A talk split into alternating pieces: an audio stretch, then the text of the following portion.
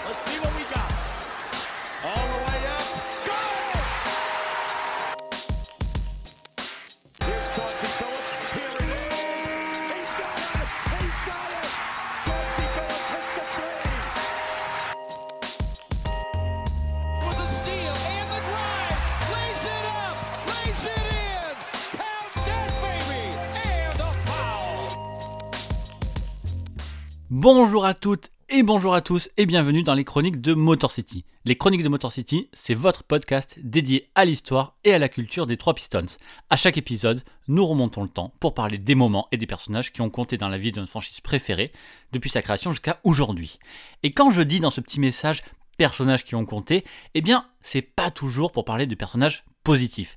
Puisqu'il faut bien équilibrer la balance, eh bien, après un épisode sur Chuck Daly et un backup très sympathique avec Francis Jordan, l'ancien sélectionneur de l'équipe de France que j'espère vous avez écouté, il est maintenant temps de revenir eh bien, vers le côté obscur et de parler cette fois-ci d'une vraie déception. Est-ce qu'on va parler de la plus grande déception de l'histoire des Pistons? Ça, je sais pas. À la rigueur, on pourra tirer un bilan à la fin de ce podcast. Mais aujourd'hui, on va parler de Joe Smith, 105 matchs avec Détroit entre 2013 et 2014. J'aime bien parler, faut le dire, de ces joueurs qui devaient avoir un rôle important dans la vie des Pistons à un moment donné, mais qui en fait n'ont jamais vraiment réussi et qui ont très rapidement été en fait tout simplement dégagés.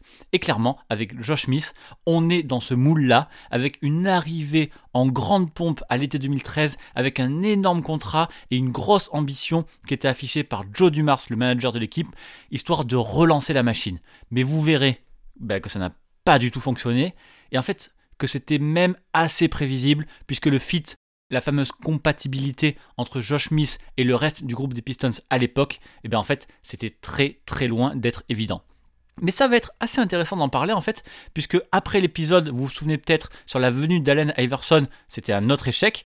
Eh bien, c'est une toute autre occasion de s'intéresser à ce qui est un petit peu l'échec total des Pistons sur toute la décennie 2010 entre un refus catégorique de reconstruire, même si le groupe en place n'était pas assez bon du point de vue sportif, et puis de l'autre côté, il y avait un manque d'attractivité de la ville pour les free agents qui obligeait ben, soit à faire des paris, soit à surpayer les joueurs, soit même les deux, comme là justement dans le cas de Josh Smith. Pourtant, je pense bien que beaucoup de fans des Pistons avaient envie d'aimer Josh Smith le joueur. C'était le genre de joueur hyper athlétique, explosif, on va dire un peu flashy, mais pas non plus superstar dont la franchise pouvait avoir besoin pour se relancer. Mais malheureusement, eh ben, ça ne l'a pas fait du tout. Donc on va revenir sur tout ça.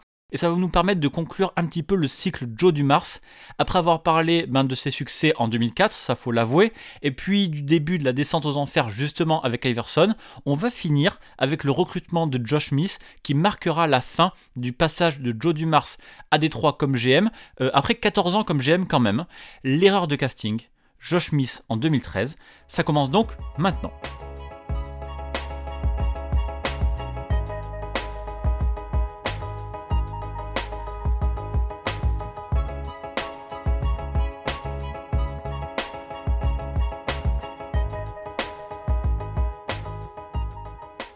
Donc, comme je vous l'ai dit, notre histoire commence à l'été 2013 et pour les Pistons, eh ben, ça va pas fort du tout. Pour la quatrième fois de suite, Détroit n'a pas réussi à se qualifier en playoff. Leur dernière fois, ça date quand même de 2009 et là encore, ils s'étaient fait démonter 4-0 par les Cavs. Donc, 4 ans sans playoff, c'est beaucoup pour la plupart des équipes, mais pour les Pistons, ben en fait c'est encore pire, puisqu'il faut remonter à la fin des années 70 pour voir une équipe aussi mauvaise. En fait, ces Pistons-là sont tout à fait réguliers, mais dans la médiocrité, puisqu'ils tournent autour des 30 victoires chaque saison, au juste en dessous, 27, 28, 29. En 2012-2013, justement, les Pistons ne gagnent que 29 matchs et il ne reste désormais plus aucun ancien de l'époque 2004 puisque Teshon Prince, le dernier, a été envoyé à Memphis en cours de saison. La seule relique, on va dire, de cette époque, eh ben, c'est Joe Dumars. Et autant être clair, à ce moment-là, c'est le principal problème de Détroit.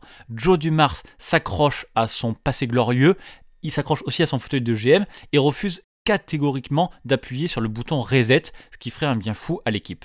Donc au final, on se retrouve avec une équipe ben, qui est trop mauvaise pour faire les playoffs, mais pas non plus assez nulle pour être au fond du classement et choper justement les meilleurs pics de draft. En gros, on peut dire que Détroit finit toujours 11e, 12e à l'Est. Et très souvent, ben en fait, il y a 5-6 équipes avec un moins bon bilan, ce qui empêche chaque année les Pistons de prendre ben, l'un des 5 meilleurs joueurs de la draft, si on veut un peu caricaturer. Regardez, en 2010, c'est Greg Monroe qui est pris en 7. En 2011, Brandon Knight en 8. En 2012, André Drummond en 9. Et en 2013, justement, c'est Kentavious Cadwell Pop, KCP, en 8. Voilà, des bons joueurs, mais pas des superstars, puisqu'ils ne sont pas choisis dans les top 3 ou dans les top 5 de la draft.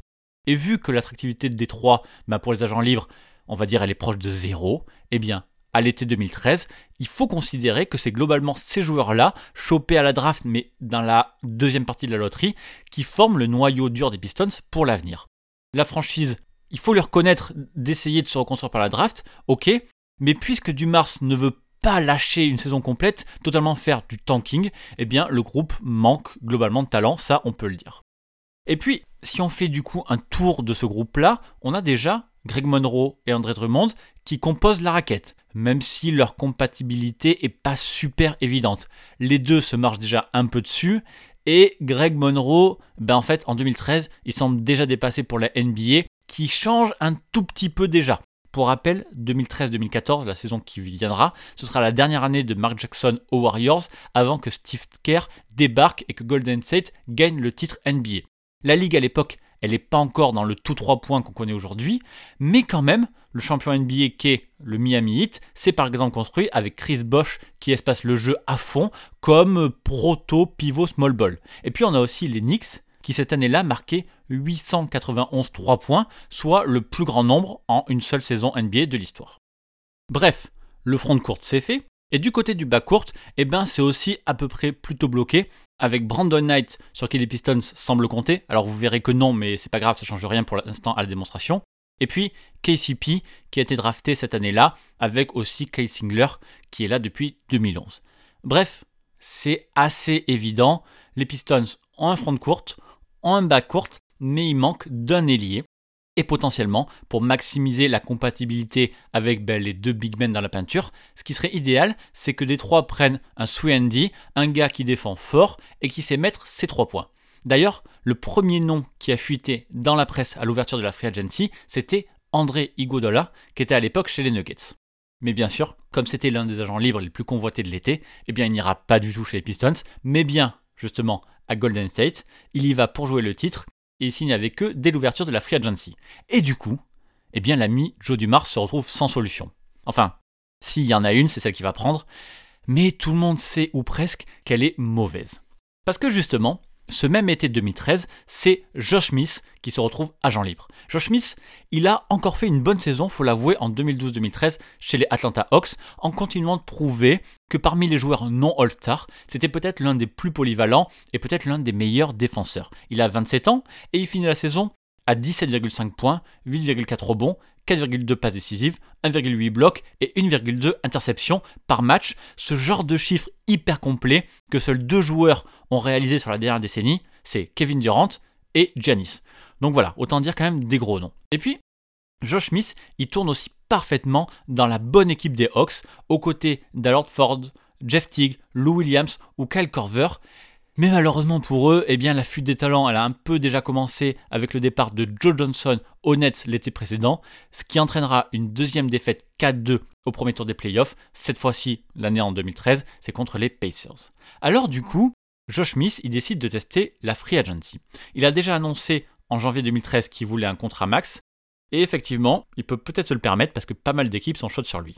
On a les Bucks, on a les Rockets s'ils arrivent d'abord à faire venir Dwight Howard, mais surtout, on a les Pistons. Comme je vous l'ai dit tout à l'heure, les Pistons ont besoin d'un ailier maintenant qu'ils n'ont plus Tayshaun Prince et Joe Dumars va passer à l'offensive pour Josh Smith. Joe Dumars mise d'ailleurs toute sa free agency sur Josh Smith alors que la plupart des équipes NBA attendent de savoir où va aller Dwight Howard. Du coup, on a les deux parties qui se rencontrent à Los Angeles le 1er juillet lors d'un rendez-vous qui va durer 5 heures et finalement, le 6 juillet, on apprend que Josh Smith s'engage sur 4 ans avec la Motor City pour un contrat de 54 millions de dollars. Et lors de la conférence de presse d'officialisation, eh bien, Joe Dumars affiche d'ailleurs clairement son bonheur d'avoir réussi à avoir Josh Smith. Josh était le gars numéro 1 que nous voulions dans cette free agency. La principale raison pour laquelle Josh était notre priorité, c'était sa polyvalence. C'est un attaquant athlétique de 2m06 qui peut jouer les deux positions aux deux extrémités du terrain.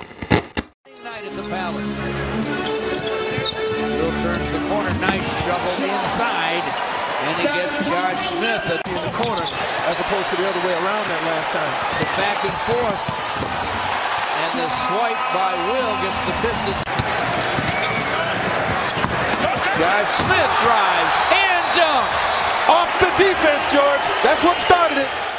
Joe Dumars voulait son ailier, il l'a eu. Mais la question maintenant, c'est de savoir ben, s'il en avait vraiment un. Parce qu'en fait, une fois que ce recrutement été officiel, quelques voix se sont immédiatement fait entendre pour dire que contrairement à ce que pensait Joe Dumars, eh bien Josh Smith n'était peut-être pas vraiment un joueur sur les deux positions différentes. En fait, il n'était peut-être même pas tout à fait ni un ailier shooter, ni même un vrai ailier fort. Mais si on devait choisir, ça semblait quand même assez évident que par son physique, ses qualités athlétiques et sa capacité à couper dans la raquette, eh bien Josh Smith, c'était quand même plus un poste 4. Alors que poste 3, c'était quand même un peu plus compliqué, notamment en raison de son shoot. Par exemple, en 2012-2013, seulement 13 joueurs NBA avaient fini plus de 300 possessions en tant que spot-up shooter. Et Josh Smith était de très loin le moins productif avec seulement 0,78 points par possession. Et à 3 points, c'était encore pire, puisque Josh Smith ne mettait que 30,3% des 2,63 points qu'il prenait par match cette année-là. À titre de comparaison, pour que vous puissiez voir un peu mieux, 1163 joueurs avaient tenté au moins 203 points dans une saison depuis 2009-2010, et avec son efficacité dans la saison 2012-2013, eh bien Josh Smith se classait 1134e sur 1163 joueurs. Voilà. Ça veut dire que si je dois résumer, Josh Smith a globalement été très maladroit sur ses shoots et pourtant il a continué à en prendre une montagne. Et c'est là le cœur du problème. Même s'il a les qualités pour jouer poste 4, Josh Smith préfère jouer comme un poste 3, quitte à faire n'importe quoi. Et si vous recollez tout ça avec le roster des Pistons et ses besoins dont je vous ai parlé tout à l'heure, vous comprenez que le front office de Détroit n'a pas du tout considéré cette problématique. Évidemment, Drummond et Greg Monroe sont tous les deux des joueurs qui ne peuvent que jouer près du panier. De toute façon, c'est là que les veulent le coach des Pistons. Donc, il va falloir espacer le jeu, trouver des joueurs qui vont prendre des shoots dans le périmètre. Et comme Josh Smith devient instantanément le joueur le plus expérimenté et le mieux payé des Pistons, eh bien c'est comme si le front office de Détroit l'avait justement recruté pour ça. Et d'un côté, on a un Josh Smith qui adore prendre des shoots et jouer comme un 3, et de l'autre, des Pistons qui manquent d'un franchise player shooter. Du coup, c'est comme si déroulait le tapis rouge à Josh Smith. Clairement, Joe Dumars et le reste du front office, eh bien, ils ont presque poussé Josh Smith au crime et tout ce qu'on pouvait attendre de sa première saison dans la Motor City, c'était justement de le voir traîner dans le périmètre et de prendre des shoots forcés. Et effectivement, c'est ce qui s'est passé et ça s'est plutôt très mal passé. Au début de la saison, les Pistons ont finalement laissé tomber le projet Brandon Knight pour récupérer Brandon Jennings, mais ça change pas grand chose à l'histoire. Peu importe le bac court, les Pistons du nouveau coach Maurice Chick jouent systématiquement avec un front de courte composé d'André Drummond en pivot, de Greg Monroe en ailier fort et de Josh Smith en ailier shooter. Personne ne sera surpris si je vous dis que c'est un échec complet. Josh Smith joue contre nature comme il l'a souvent fait, mais cette fois-ci, il a carte blanche ou presque. Il joue de moins en moins dans la raquette et sa distance moyenne de tir recule de près d'un pied. En gros, ça fait une trentaine de centimètres et l'efficacité ne suit pas puisque son pourcentage de réussite tombe à 41,9% son plus bas en carrière, alors qu'il était à 46,5% lors de sa dernière saison à Atlanta. Bien sûr, Josh Smith prend plus de tirs à 3 points que jamais, et même si le chiffre est pas très haut, c'est 3,4 par match, mais vu qu'il tourne à 26,4% de réussite, eh bien c'est clairement 3,4 de trop. Les Pistons ratent leur saison et tombent même à la 9 place en février, quand le front office et la direction décident de virer Maurice Chick après seulement 50 matchs. À ce moment-là, les Pistons ont un bilan de 21 victoires pour 29 défaites. Et en coulisses, on se doute que c'est le propriétaire Tom Gore qui a repris la main. Il n'y a pas d'entraîneur de l'extérieur qui est recruté pour prendre le relais de Chicks, alors que les Pistons sont quand même encore en course pour les playoffs. C'est l'adjoint John Lawyer qui est nommé entraîneur par intérim. Et le mot d'ordre serait que Tom Gore attend l'intersaison pour trouver le remplaçant de Maurice Chick. Mais comme Joe Dumars, qui en est quand même à son huitième coach en 13 ans, et dans sa dernière année de contrat, ça veut dire aussi que Tom Gore se laisse la possibilité d'engager à l'été 2014 un nouveau binôme, GM et coach. Et vous allez voir, c'est ce qui va se passer. Mais en attendant, Tom Gore en profite pour tacler un peu les joueurs. La responsabilité de cette situation n'incombe pas à une personne en particulier, mais pour le moment, ce changement était une étape nécessaire pour renverser la situation. J'ai encore beaucoup d'espoir pour cette saison et je m'attends à ce que nos joueurs s'impliquent plus. Je respecte et j'apprécie Maurice Chick et je le remercie pour ses efforts. Nous avons juste besoin d'une approche différente. Maurice Chick a beau être celui qui s'en va, le problème est ailleurs et tout le monde le sait. Le mélange entre les trois grands ne fonctionne pas, avec une attaque des Pistons qui tourne au ralenti et une défense qui est complètement absente.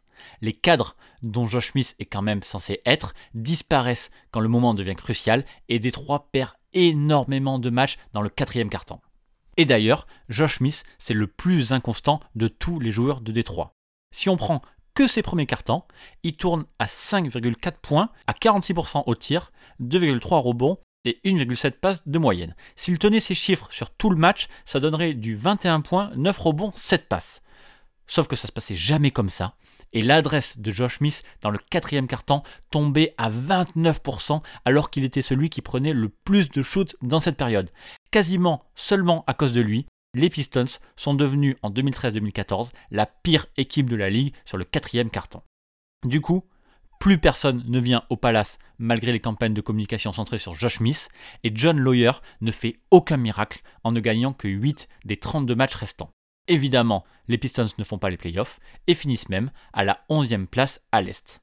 Et dès la fin de saison, des mouvements s'enclenchent dans la Motor City. Joe Dumars n'est pas renouvelé et en mai, Tom Gore engage Stan Van Gundy pour 5 ans et 35 millions de dollars. Van Gundy devient à ce moment-là le coach de l'équipe, mais aussi le président des opérations basket de la franchise. Tom Line with you live at the Palace of Auburn Hills. A new man in charge, it's Stan Van Gundy, and he was introduced today. About 300 people gathered here in the West Atrium. Obviously, a lot of positive energy, a lot of optimism. Owner Tom Goris was here. Van Gundy himself greeted by a round of applause. And this is a man who is a leader who impressed Tom Goris and who has goals in front of him and a fan base that is demanding change.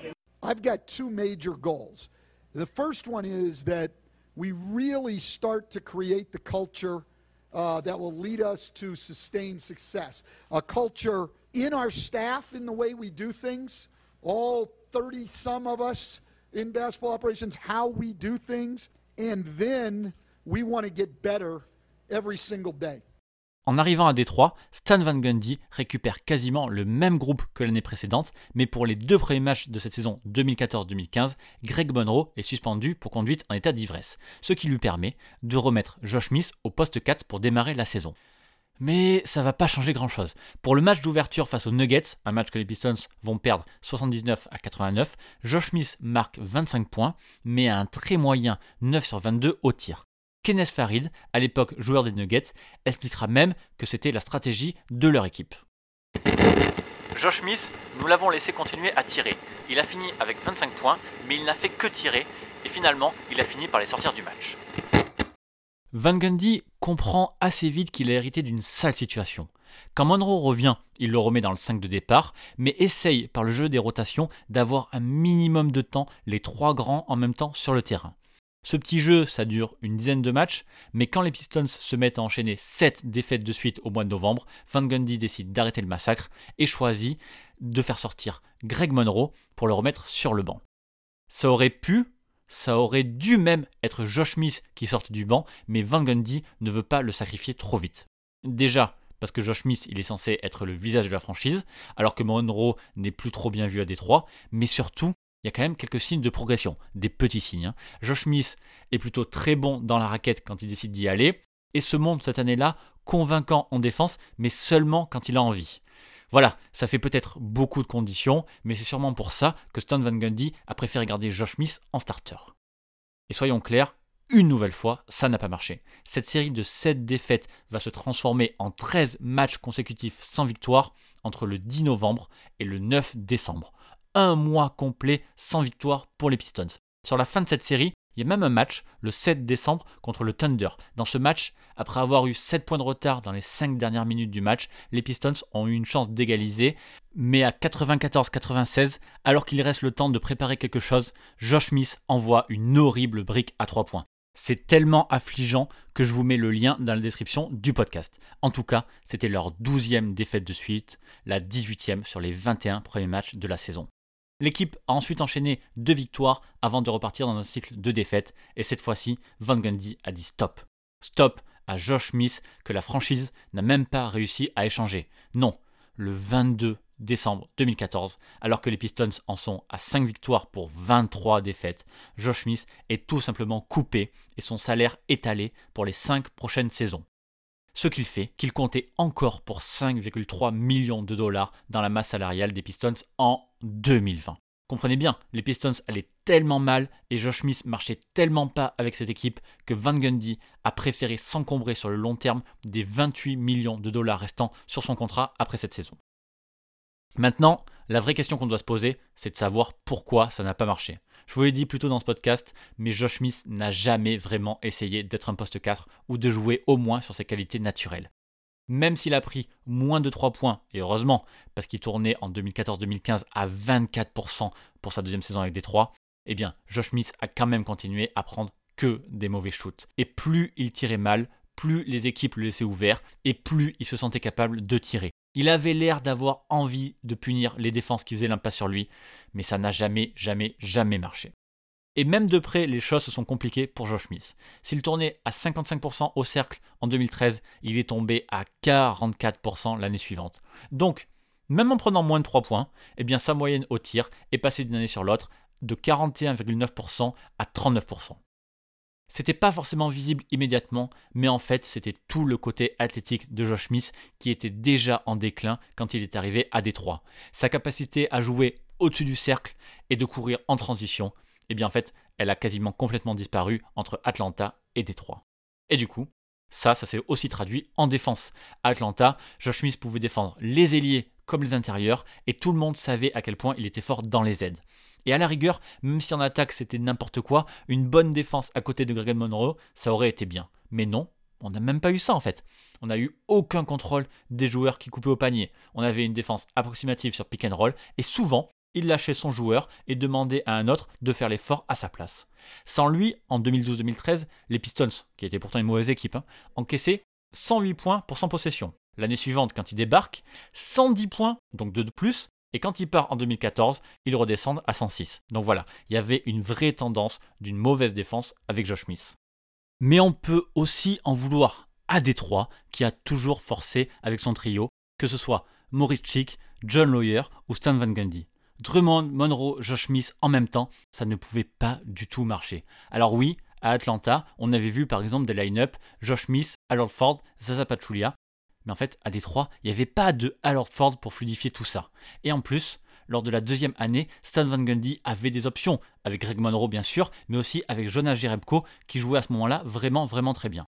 Pourtant non, c'est Josh Smith qui a joué jusqu'au bout.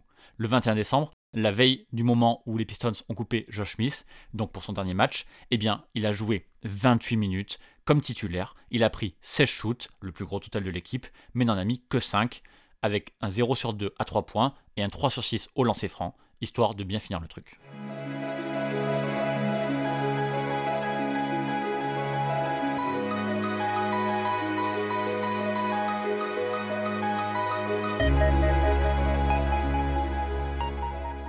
Il y avait sûrement moyen de faire mieux avec Josh Smith pour les Pistons. Pourquoi Stan Van Gundy n'a pas cherché par exemple à un moment ou à un autre de le faire sortir du banc au lieu de le starter pendant 28 matchs en essayant de changer les pièces autour de lui? Ou pourquoi ne pas avoir limité ses minutes? Ou même pourquoi avoir décidé de le couper si vite sans essayer vraiment de le trader au moins pour un petit quelque chose? Je crois qu'il y a eu à un moment donné une forme d'optimisme chez les Pistons il devait toujours croire que Josh Smith allait finalement réussir à faire mieux. Je sais pas trop. Après, il y a eu de toute façon cette erreur initiale d'imaginer un front de courte XXL avec deux jeunes prometteurs, ou du moins sur qui tu avais choisi de construire, comme Greg Monroe et André Drummond, et en plus d'y rajouter Josh Smith qui n'avait aucune des qualités attendues d'un poste 3. Comme malheureusement trop souvent sur la deuxième partie de son mandat de GM, Joe Dumars n'a pas su voir dans quel sens partait la NBA et lui est allé dans le sens inverse. Et la saison 2013-2014 de Josh Smith lui a donné tort tout de suite. Si on regarde depuis que le 3 points existe, cette saison de Josh Smith est la seconde pire à l'IFG, qui prend en compte les 3 points et les lancers francs, avec seulement 44% de réussite. Parmi les joueurs qui ont pris un jour plus de 1000 tirs en une saison, seul l'immense croqueur qui était Antoine Walker, souvenez-vous à Boston, avait fait pire. En fait, de l'histoire récente des Pistons, Josh Smith a été le pire joueur à avoir porté ce maillot par rapport à son statut et aux attentes. Les Pistons ont cru pouvoir faire de grandes choses avec lui, mais en l'espace d'une saison et demie, même pas, il avait déjà tout détruit, au point même de devenir intransférable. Déjà à Atlanta, chaque fois qu'il jouait ailleurs qu'à l'intérieur, sa production a été catastrophique, mais ça, personne n'a su ou personne n'a voulu le voir à Détroit. Au final, il a fallu le couper et handicaper l'équipe pour quasiment 10 ans ensuite. Encore aujourd'hui, Détroit paye un petit peu cette mauvaise gestion. Quand on regarde un peu quand Josh Smith est parti, eh bien Détroit a enchaîné 7 victoires consécutives. Ils ont fini la saison 12e à l'Est avec 32 victoires pour 50 défaites, mais ils ont eu un bilan équilibré lors des 54 matchs restants sans Josh Smith et ils retrouveront ensuite les playoffs la saison suivante. Josh Smith de son côté, ira signer à Houston et fera illusion pendant un an avant de sombrer et de doucement mettre fin à sa carrière NBA avec un passage en Chine. Voilà, on arrive à la fin de ce podcast, je crois qu'on en a assez dit pour Josh Smith aujourd'hui. Ce podcast, comme les restes des chroniques de Motor City, vous pouvez l'écouter un peu partout, vous le savez, sur Apple Podcast, Spotify, Google Podcast, Deezer et sur les applis de podcast comme Podcast Addict sur Android. Merci d'avoir écouté jusqu'au bout, merci des soutiens, merci des partages à chaque épisode. Il y a de plus en plus de monde qui écoute les chroniques, fans des Pistons ou non d'ailleurs, et ça me fait très plaisir. On se retrouve donc dans 15 jours et un temps le prochain podcast. On peut se retrouver sur Twitter at MotorCityPod et sur le site pistonfr.com.